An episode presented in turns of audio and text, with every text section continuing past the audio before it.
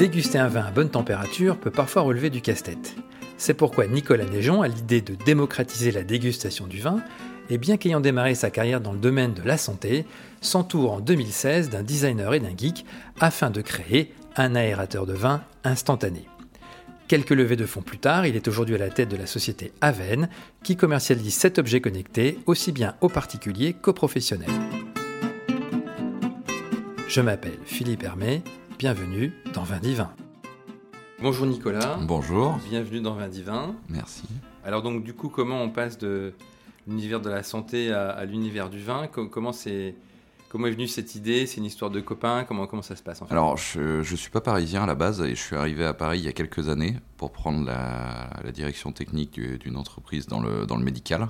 Et, euh, et je me suis rendu compte qu'à Paris, il y avait beaucoup de, gens, de, jeunes notamment, qui seraient intéressés au vin, mais qui euh, avaient l'impression que le vin c'était compliqué d'accès, que le vin euh, il fallait une formation, que le vin c'était technique. Et ils suivaient des, cours, ils lisaient des livres, ils regardaient des, vidéos. Ils apprenaient à, déguster le vin sur des méthodes presque scientifiques sans même se poser la question de l'appréciation. Et c'est là où je me suis dit, alors c'est sûrement très intéressant pour des techniciens du vin, mais ça va un peu à l'encontre de mes, de mes valeurs, de mes origines bourguignonnes du vin, qui se construit avant tout sur euh, l'appréciation du produit et sur le partage avant de le décortiquer. Parle-nous un peu de l'origine d'Aven, car je crois que tu démarches euh, au tout début sur LinkedIn un designer, Mathieu Robert, et un geek, Nicolas Kamenov, c'est ça? En fait, euh, à l'origine d'Aven, euh, moi j'avais mon activité et donc c'était vraiment prévu pour être un à côté de mon emploi. D'accord. J'avais pas prévu d'en faire une entreprise et encore moins une entreprise qui prendrait cette, cette dimension-là. Donc, comme c'était un à côté, je me suis dit, j'aurais pas tant de temps que ça à y consacrer. Je vais réunir une équipe d'experts dans des domaines que je maîtrise pas. Donc j'ai identifié trois gros domaines, le domaine technique, euh, le, domaine euh, design produit pour avoir un produit fini sympa. Euh, et je me suis dit, bah tiens, ces gars-là, je vais trouver ceux qui me correspondent et je vais leur envoyer un message sur LinkedIn en lui disant, salut, on se connaît pas, mais tiens, j'ai un projet, ça te dirait qu'on en parle. Et ça a très très bien marché.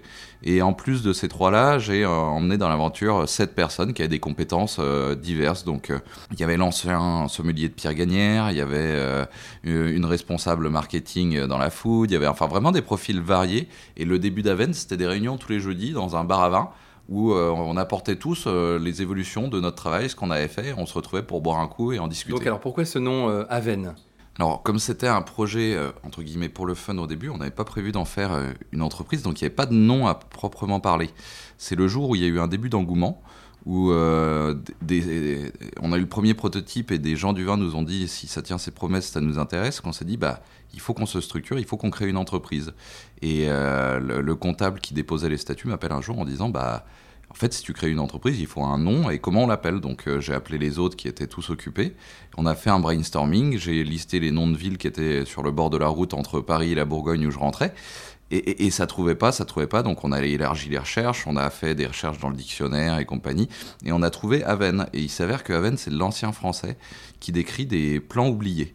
Alors, euh, ce qu'ils appelaient les plans de l'ancien monde, si on transférait ça aujourd'hui, c'est un petit peu euh, l'ère pré-industrielle euh, sur tous les plans.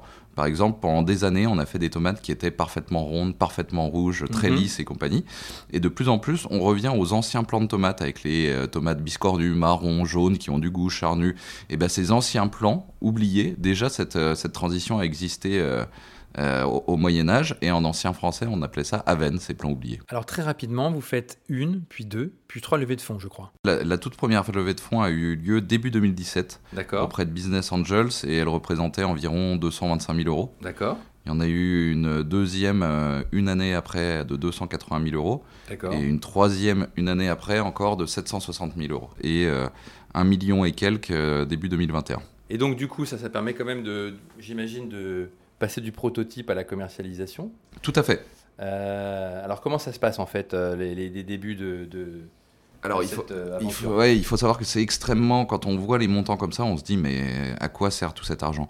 On parle d'un projet ex nihilo qui est parti de rien. C'est-à-dire que c'est une idée, c'est un concept presque scientifique de, de compréhension de ce qu'est l'aération du vin et de comment on peut la reproduire artificiellement.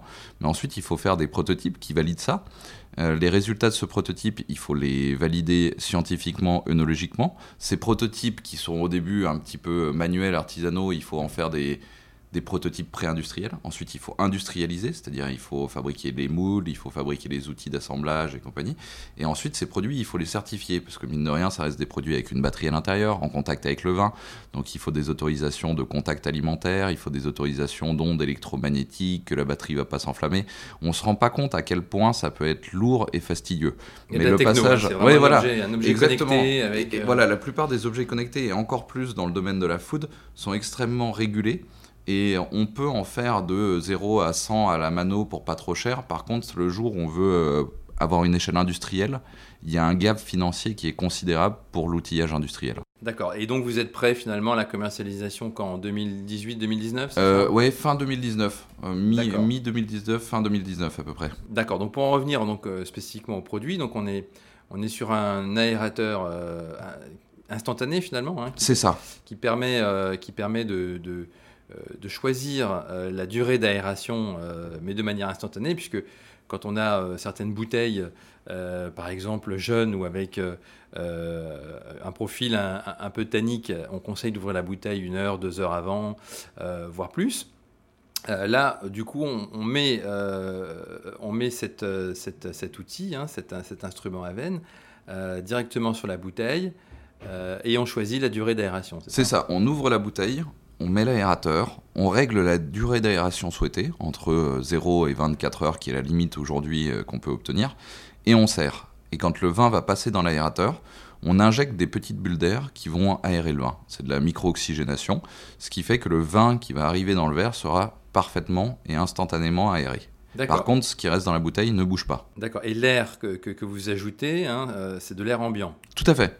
Tout à fait. On aspire l'air extérieur et on le réinjecte euh, au centre du vin sous forme de petites, euh, de petites bulles. Et donc, du coup, on a les mêmes qualités euh, gustatives euh, que si on avait aéré le vin une heure, deux heures, de manière, par contre, tout à fait instantanée. Alors les intérêts, voilà, c'est c'est le côté instantané et le côté reproductible. C'est-à-dire que à chaque fois que vous mettrez une heure d'aération sur l'aérateur et que vous servez, vous aurez le même résultat à condition que ce soit le même vin de départ. Alors, j'ai vu qu'il y avait aussi un système de, de scan de l'étiquette, euh, un peu à la Vivino finalement, Tout qui, à fait. qui nous donne. euh, C'est la deuxième. euh, En fait, il y a deux, il y a deux expertises à Aven. Le premier, c'est l'expertise hardware. C'est cet aérateur variable qui recrée une aération calibrée sur un temps heure, qui va de 0 à 24 heures. Donc ça, c'est le produit en lui-même. Et l'autre, c'est euh, ce que ce que tu disais. On s'est rendu compte que la plupart du temps, les conseils d'aération en provenance des sommeliers ou, même des viticulteurs, c'était assez empirique et ça correspondait à de l'usage. On disait une heure ou deux heures à l'avance, parce que ça, on sait que si ce soir on a du monde qui vient, on peut le faire. On disait 4 heures, on disait le matin pour le soir, mais on s'est rendu compte que c'était très euh, doigt mouillé. C'est-à-dire que les gens qui recommandaient 4 heures, ils recommandaient 4 heures comme ils auraient pu recommander 2 heures ou 12 heures, sans vraiment se poser la question de pourquoi. Et en fait, l'aération du vin, à part euh, avoir expérimenté différentes aérations pour trouver la bonne, il y avait assez peu euh, d'informations qui étaient données. Et euh, le, Kidam ne sait pas combien de temps aérer son vin. Moi, le premier. Et donc, on a travaillé sur un modèle algorithmique où, en fonction de année, cépage, origine géographique, élevage, on fait des recommandations d'aération. Alors, j'insiste sur le terme recommandation parce qu'il y a une notion de variation dans les goûts du consommateur. C'est-à-dire que si on prend un vin et que l'aérateur recommande 6 heures d'aération, 99% des gens, en comparant sans aération et avec 6 heures, préféreront 6 heures. Par contre, il y en a qui vont te dire, mais moi je préfère 5 heures, quand d'autres préféreront 7 heures. C'est ça. Donc ça reste un Flexible. guide. Oui, voilà, exactement. Ça reste flexible en fonction de, de ce qu'on a l'habitude de consommer, de ses, de ses goûts personnels Tout à fait, et de la manière dont on déguste euh, le vin. exactement. Donc aujourd'hui, euh, il y a deux produits, euh, Aven Essentiel à euh, 249 euros, c'est ça qui Tout permet euh, d'aérer euh, jusqu'à 12 heures maximum. Et puis un produit un peu plus professionnel, c'est ça, à destination des professionnels qui permet une aération jusqu'à 24 heures. Vous avez donc breveté hein, ce procédé, Exactement. ce qui signifie finalement que vous êtes à l'abri de, de- des concurrents? Alors, oui et non. Théoriquement, euh, oui, grâce au brevet. Dans la réalité, et pour avoir travaillé dans le médical à la pointe de la technologie, on sait très bien que si nous, on a été capable de le faire en, deux ans, euh, demain, quelqu'un dans d'autres régions du globe seront capables de le faire en, en un mois en prenant le produit, le décortiquant.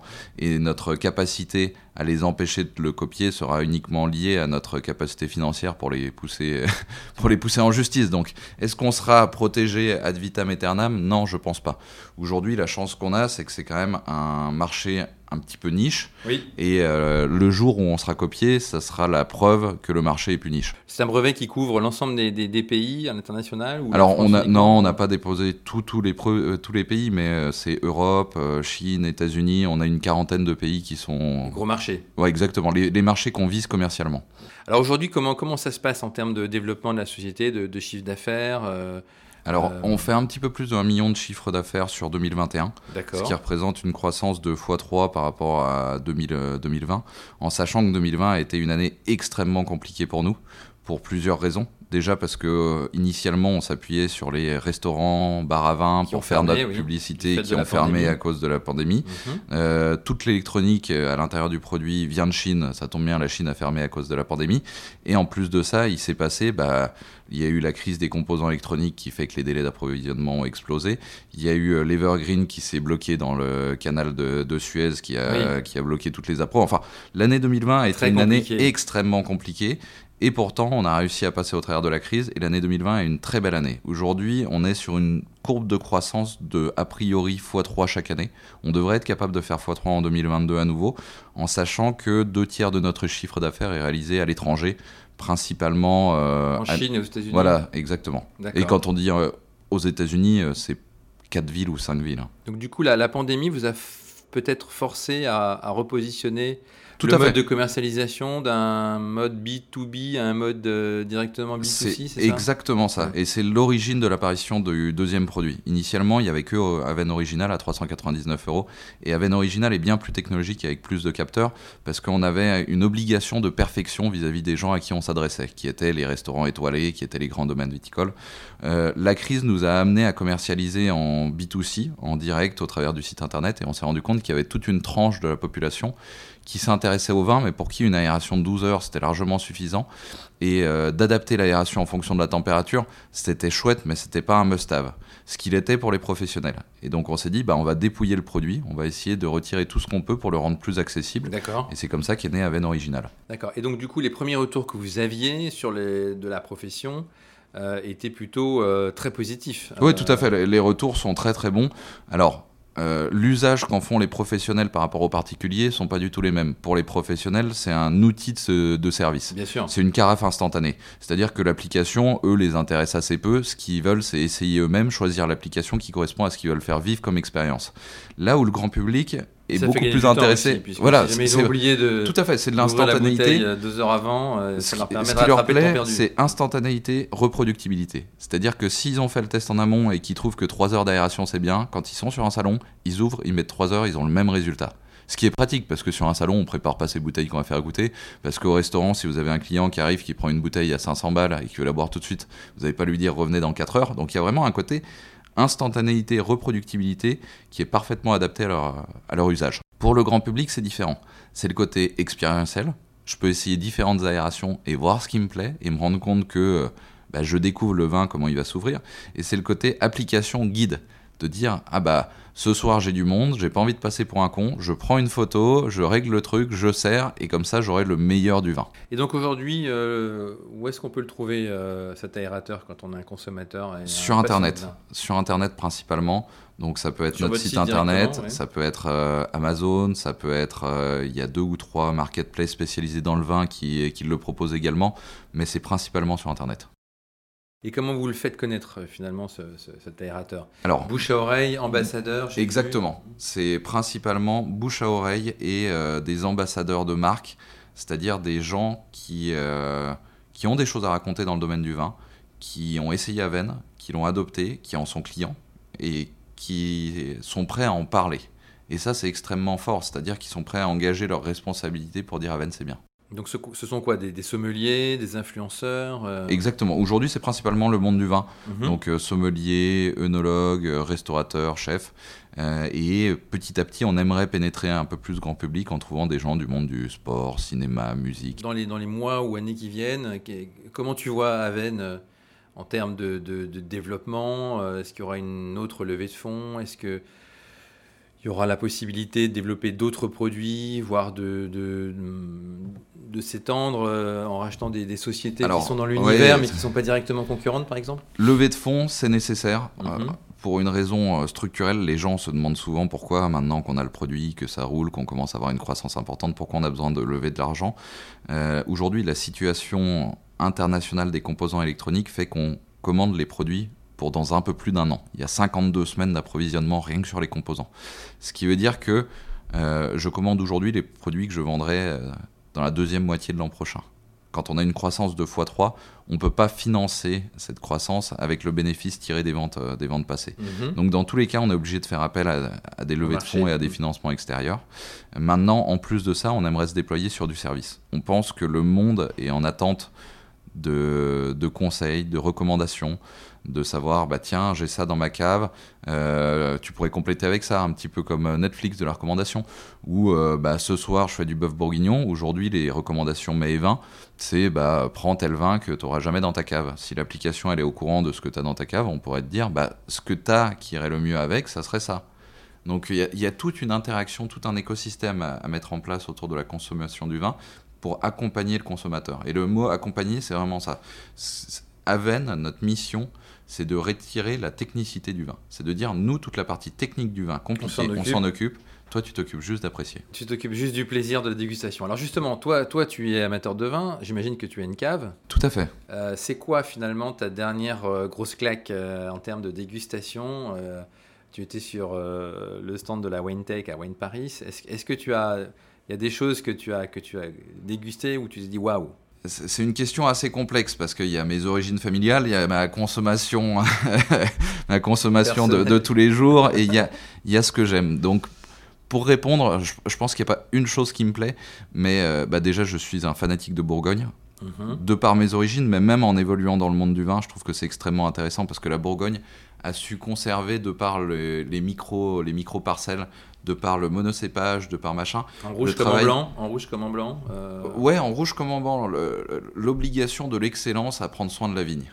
Vraiment, c'est de l'orfèvrerie de la vigne, parce que finalement, on a des surfaces qui sont extrêmement limitées. On est obligé de prendre soin de chaque pied pour tirer le, le meilleur de chaque raisin. L'origine du raisin, c'est, enfin, l'origine du vin, c'est avant tout le raisin et la qualité des raisins. Et du coup, j'apprécie aussi beaucoup euh, Bordeaux avant les années 90, avant la parcurisation. Donc je suis très fan des vieux Bordeaux. J'ouvre régulièrement des, euh, Bordeaux des années euh, 70. euh, J'en ai encore ouvert ce, week-end. C'est- un monde qui est extrêmement intéressant parce que c'est des vins qui sont moins travaillés, qui sont plus, plus brutaux, mais où il y a des bonnes années, des mauvaises années, où il y a des bons vieillissements, des mauvais vieillissements, où le travail du vigneron impacte directement le résultat du vin. Et des vins qui pouvaient être pas terribles euh, dans les années 80, en vieillissant, se sont peut-être patinés et donnent des, choses fabuleuses. Et si on reste euh, sur Bordeaux, il y a toute une mouvance de néo-vignerons euh, bordelais qui apparaît, qui essaie de faire des propositions différentes, et je trouve ça extrêmement intéressant. Parce qu'on est loin des grandes maisons qui font des centaines de milliers de bouteilles vendues principalement à l'export. Et on retrouve ce côté vigneron bourguignon que j'apprécie, de gens qui prennent soin de leurs vignes, de leurs raisins, par obligation par rapport au volume qu'ils sont capables de réaliser. Et si je transfère ça, j'adore les voyages et euh, j'ai découvert des vins extraordinaires partout dans le monde. Et le vin, ce qui est chouette, c'est l'histoire, c'est l'histoire d'homme qui est autour. Euh, Il y a eu des fois où les produits n'étaient pas forcément extraordinaires, mais le moment que j'ai vécu avec le gars qui raconte le vin, c'était juste des moments inoubliables. Donc euh, vraiment, le vin, c'est euh, des hommes qui font des produits et c'est ça qui est beau. Dernière question, ton habitude euh, d'utilisation d'Aven, euh, c'est combien d'heures d'aération? Ça dépend des vins bien entendu, mais si on prend un vieux Bourgogne par exemple. Alors, euh, pas d'aération, pas d'aération sur les vieux vins, donc c'est ça qui est un peu antinomique, c'est que moi qui suis très fan de vieux vins, c'est ceux qui ont besoin le moins d'aération. Par contre, Alors je dirais oui et non, parce que euh, il y, a, il y a- je sais pas, il y, a un- il y a un influenceur que tu dois peut-être connaître, François Audouze, qui, oui, euh, tout à fait. qui déguste justement des très très très très vieux vins, et donc lui il a justement une technique. euh, Eau douzée, Euh, exactement, euh, qui est devenu et un vin, qui, qui consiste en fait à, à aérer très très longtemps à l'avance un très très vieux vin pour justement retrouver euh, ses qualités. euh, Alors oui, oui et non, c'est-à-dire que les vieux vins ont besoin d'aération parce que si là on ouvre une bouteille de 70, vraiment la bouteille ça va puer, ça va être une horreur, on va se dire il est foutu. Mhm. Euh, le truc, c'est qu'un très vieux vin, c'est extrêmement sensible. Il va avoir une petite fenêtre, petite fenêtre euh, pendant laquelle il sera bon à boire. Et ça va, ça va vraiment très vite. Tu vois, ce, week-end, c'était ouais, un, 60, 75 ou 76 Giscourt. Il a été bon, donc on a ouvert la bouteille et on, a goûté euh, à partir d'une heure et on a goûté régulièrement en discutant et compagnie. Il a eu une fenêtre d'une heure pendant laquelle il était bon à boire. Après, il était foutu.